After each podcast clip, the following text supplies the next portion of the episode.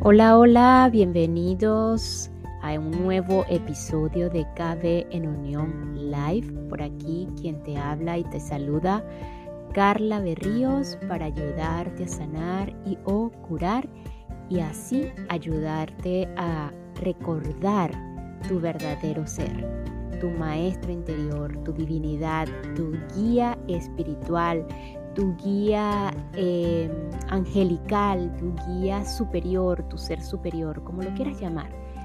Ya eh, si estás aquí, si has escuchado parte de mis, de mis episodios, podemos decir y se vale decir de que eh, este mundo se basa en símbolos y las palabras a veces sobran. Eh, como quieras llamar esa, esa esencia que está en ti, es válido es totalmente válido. Y el día de hoy vamos a continuar con em, la lectura o la práctica de los apuntes, de algunos de los apuntes de Gerardo Smelly, el, el tema de aprender a respetar sin juzgar. Es un tema bastante interesante porque muchas veces eh, he escuchado y a lo mejor lo he dicho probablemente me estoy haciendo la que no lo sé, la loca como dicen, eh, que a veces en cualquier eh, discusión, y llámese discusión, vamos a decirlo una conversación, en la que podemos estar de acuerdo o no con la opinión de otra persona, y muchas veces repetimos, porque a veces somos como repetidores. Eh, estoy, no estoy de acuerdo contigo o estoy de acuerdo contigo, pero o el, el, que ya, el que me hace como más ruido y que, y que podemos acoplar con esto que estamos conversando estos días, es el que dice, mm, no estoy de acuerdo contigo, te respeto, te respeto tu opinión, pero no estoy de acuerdo. No estoy de acuerdo con eso que estás diciendo y con eso que estás haciendo. Entonces, al final, ¿estamos respetando o no? No lo sé, porque podemos respetar, ¿verdad? Pero cuando ya colocamos el condicional de que no estoy de acuerdo contigo, en el que tú no estás bien, en el que lo estás haciendo de manera incorrecta, ya ahí estamos emitiendo un juicio. Y esto no significa que eh, eh, no, no, es que no vamos a opinar y y dar nuestros puntos de vista en decir de ahora en adelante yo no voy a decir más, estoy, no estoy de acuerdo contigo o estoy de acuerdo, pero el, el, el punto aquí es hacernos la reflexión de que, de que estamos haciendo juicios igualmente. Entonces es, es ver cómo utilizamos esa palabra respeto. De verdad te estoy respetando por por no estar de acuerdo contigo, pero te respeto. No sé, ese es un tema como bastante parafraseado, pero es como, como un punto de inflexión allí que, que podemos observar, mirar y detallar más en nosotros mismos, en cada uno de nosotros, no en los demás. Vamos a hacerlo en nosotros mismos porque eh, nadie se escapa de todas estas cositas. O sea, nadie es mejor que nadie Nadie, eh, si estamos aquí, estamos cometiendo errores a diario. Entonces, esos errores entre comillas, pues estamos simplemente experimentando la vida. Eh, probablemente estamos repitiendo, como lo dije anteriormente, repitiendo patrones, repitiendo memorias colectivas, memorias familiares, memorias individuales. Entonces vamos como que creyendo que estamos eh, en lo correcto y pues estamos simplemente experimentando. Y no es que estemos, a pesar de que podemos decir estoy en lo bien o en lo mal, porque estoy en un mundo donde es dualidad, en donde eh, existe lo bueno y lo malo, a pesar de esto, eh, simplemente estoy experimentando y estoy aprendiendo y desaprendiendo y aprendiendo y desaprendiendo. Entonces, bueno, con todo este parafraseo vamos a continuar eh, con, el, con el tema de aprender a respetar sin juzgar. Es, un, es una, una, frase que, que, hay que resaltarla con mayúscula, el de los juicios. Pero antes de iniciar, quiero que en este momento allí donde te encuentres, toma una respiración profunda, profunda y repitas mentalmente, hoy voy a permitir la guía. No sé de qué se trata la guía, no sé de qué va todo este tema de, conectar con mi ser verdadero, con mi guía espiritual, con mi yo superior, con el maestro interno, pero hoy, aquí en este momento, haciéndome consciente de mi respiración, me permito la guía. Y bueno, ya sí, entramos en materia. En el episodio anterior habíamos quedado o justamente en la parte donde eh, Gerardo hablaba de los, de los tres, de las tres virtudes del ser humano, ¿verdad? Que, mencionaba eh, los las tres virtudes que era felicidad, paz y amor. Y que cuando desarrollamos, cuando decidimos desarrollar estas tres virtudes que son internas, oígase bien, son totalmente internas, no están en lo externo. En lo externo puede llegar a ser un reflejo de eso interno, de esa virtud interna. Eh, cuando logramos desarrollar estas tres virtudes, felicidad, paz y amor, eh, se obtienen excelentes resultados o todo se va a reflejar de manera más armónica en todos esos ámbitos externos que él mencionaba los cuatro ámbitos, ámbitos importantes en, en la experiencia humana que eran las relaciones, los recursos, la salud y la adaptación al medio. Gerardo eh, habla un punto importante que lo menciona al inicio y es que al inicio de estos apuntes es que el propósito del ser humano, esto hay que tenerlo claro, existe un propósito para el ser humano, no para el espíritu, para el ser humano, en donde ese propósito es evolucionar, desarrollar nuestra conciencia para, para llenarnos de sabiduría y amor. Y esto, esto se complementa o se ha escuchado en diferentes corrientes espirituales. Eh, Deepak Chopra lo menciona mucho también, de, que, de, ese propósito del ser humano. Una vez que tú conoces o recuerdas este propósito, eh, pues el espíritu simplemente lo que hace es estar allí al espíritu no lo, al espíritu no lo desarrollamos porque está allí, ya eso está desarrollado, no necesita ser desarrollado. Entonces, lo único que tenemos que estar pendiente es del propósito del ser humano, que es evolucionar y desarrollar una conciencia para llenarnos de sabiduría y amor. En, esta experiencia de vida de cualquier ser humano, están presentes cinco elementos a propósito de lo que acabamos de hablar. El propósito, el destino, valga la redundancia propósito por todos lados, la misión y la función y la intención. Vamos a desarrollar en este episodio cada uno de, de estos presentes o cinco elementos que llama Gerardo.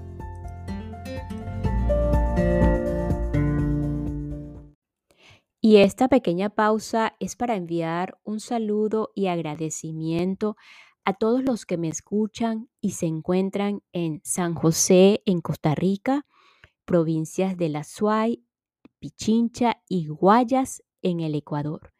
Muchísimas gracias por escucharme, Costa Rica y Ecuador.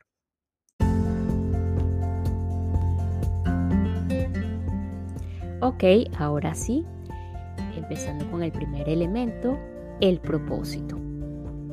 Existe un propósito de amor que nos trajo al mundo de la materia. Es el objetivo perfecto de aprender dos cosas.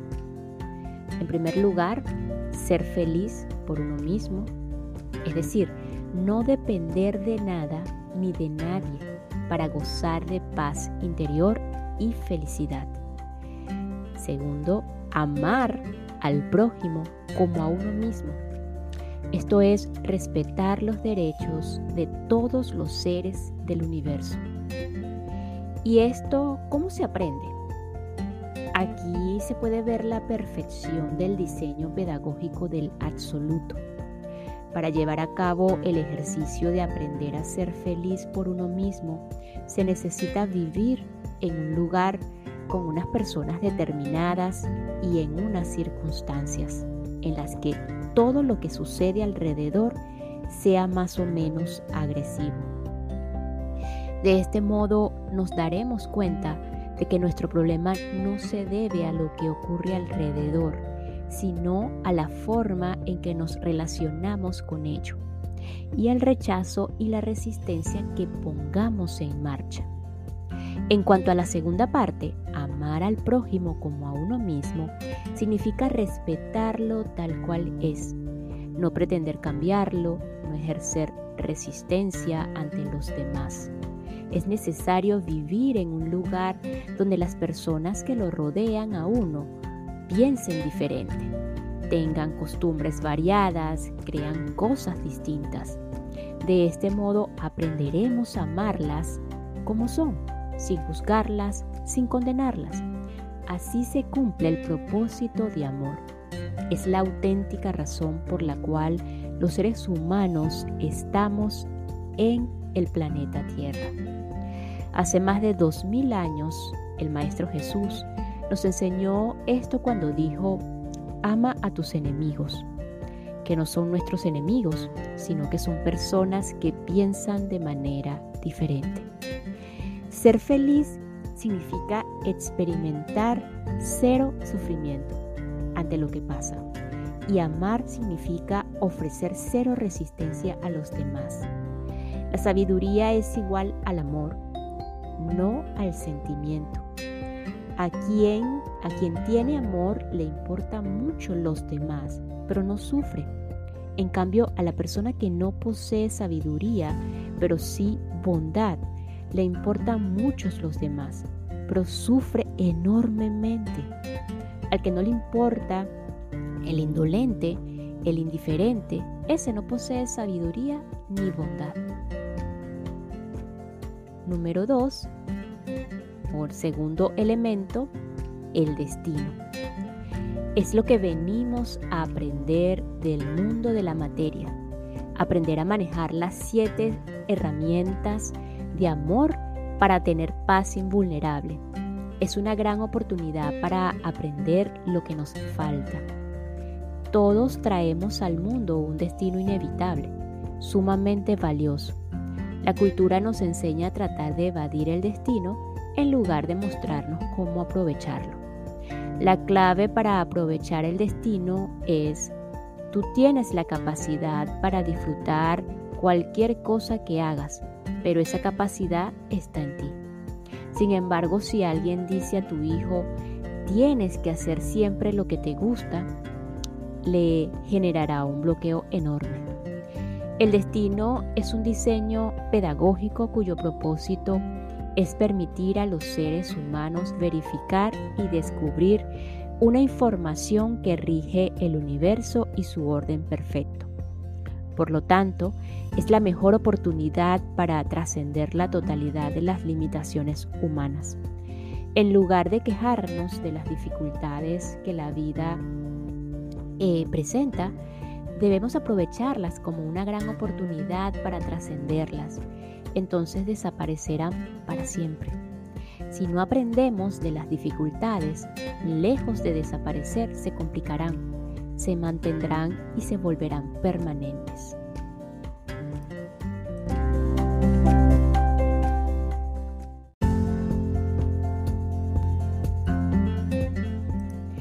En el tercer elemento, Gerardo menciona la misión. Consiste en aquello que podemos enseñar en el mundo de la materia. La misión hay que disfrutarla intensamente ya sea parte de la propia función o no. La misión permite recuperar una gran cantidad de energía vital invertida en el ejercicio de aprender a ser feliz. Misión es lo que ya se ha comprendido. Misión es lo que ya se ha comprendido, lo que ya se sabe. Por lo tanto, se puede emplear para servir a los demás y mientras tanto disfrutar intensamente. Tanto la misión como el destino están representados en la personalidad. Este último a través del sistema de creencias y aquella mediante la comprensión. A medida que transmutemos nuestra ignorancia en comprensión y sabiduría, cada vez poseeremos más misión y por tanto más satisfacción. El cuarto elemento, la función, es lo que cada cual hace para ganarse el sustento. Consiste en poner todo el entusiasmo, alegría y amor posibles en lo que se hace, aunque no sea parte de la misión. Sabemos que todos los seres vivos tienen una función dentro del orden del universo se necesita sabiduría para asumirla con alegría, con entusiasmo, con total capacidad de acción y servicio. La función no consiste en ganarse la vida, entre comillas. La vida no se gana, entre comillas, porque es un don divino. Lo que uno se gana es el sustento de esta, de esta entidad biológica, de este cuerpo Así el sustento lo tenemos garantizado como resultado de la función. Quien es feliz y disfruta de lo que hace siempre tendrá abundancia de recursos. Y en el quinto elemento, la intención. Es lo que queremos para nosotros mismos o para los demás. La intención se ha de orientar de forma tal que no interfiera con los destinos de los demás ni trate de evadir el destino propio. La intención es el elemento más complejo para los seres humanos actuales, porque el sentimiento, la idea de bondad y las demás ideas que nos transmitió erróneamente la cultura nos conducen de manera constante a tratar de interferir en los destinos del resto. Si aceptásemos que el destino es algo extraordinario y no malo, entre comillas, es la mejor oportunidad de la que disponemos para que se cumpla lo que vinimos a hacer en el mundo. Dejaríamos de intentar cambiar el destino de los demás. Cuando un hijo quiere emanciparse y los padres se oponen a ello, ¿cómo actuaremos para no interferir? Uno siempre quiere que las cosas funcionen a su manera. En este caso, los padres consideran que no es el momento adecuado porque su hijo no tiene un trabajo estable, por ejemplo, y no quieren que se vaya de casa. Los quieros, entre comillas, son la causa del sufrimiento. El quiero, entre comillas, también se llama egoísmo inconsciente, porque nosotros queremos que los demás sean felices haciendo lo que nosotros queremos que haga. ¿Qué sería lo sabio y amoroso en este caso? En este caso de que cuando no queremos que un hijo se vaya de casa porque no está preparado aparentemente para los padres, para nosotros los padres.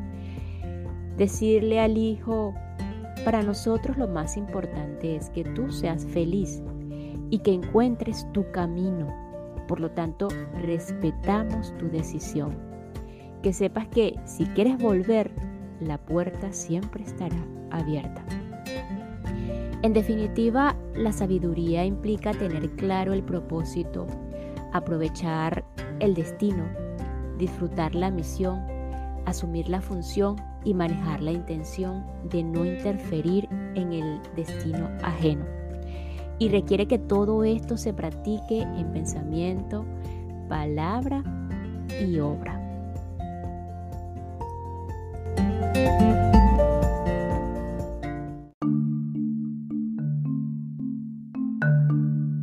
Finalizamos este episodio con una frase que resalta bastante en este capítulo y es que a quien tiene amor le importa mucho los demás, pero no sufre.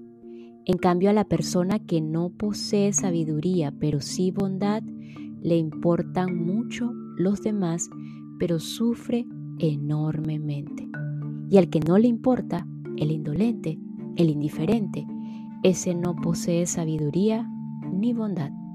Nos escuchamos en el próximo episodio. Gracias, gracias, gracias.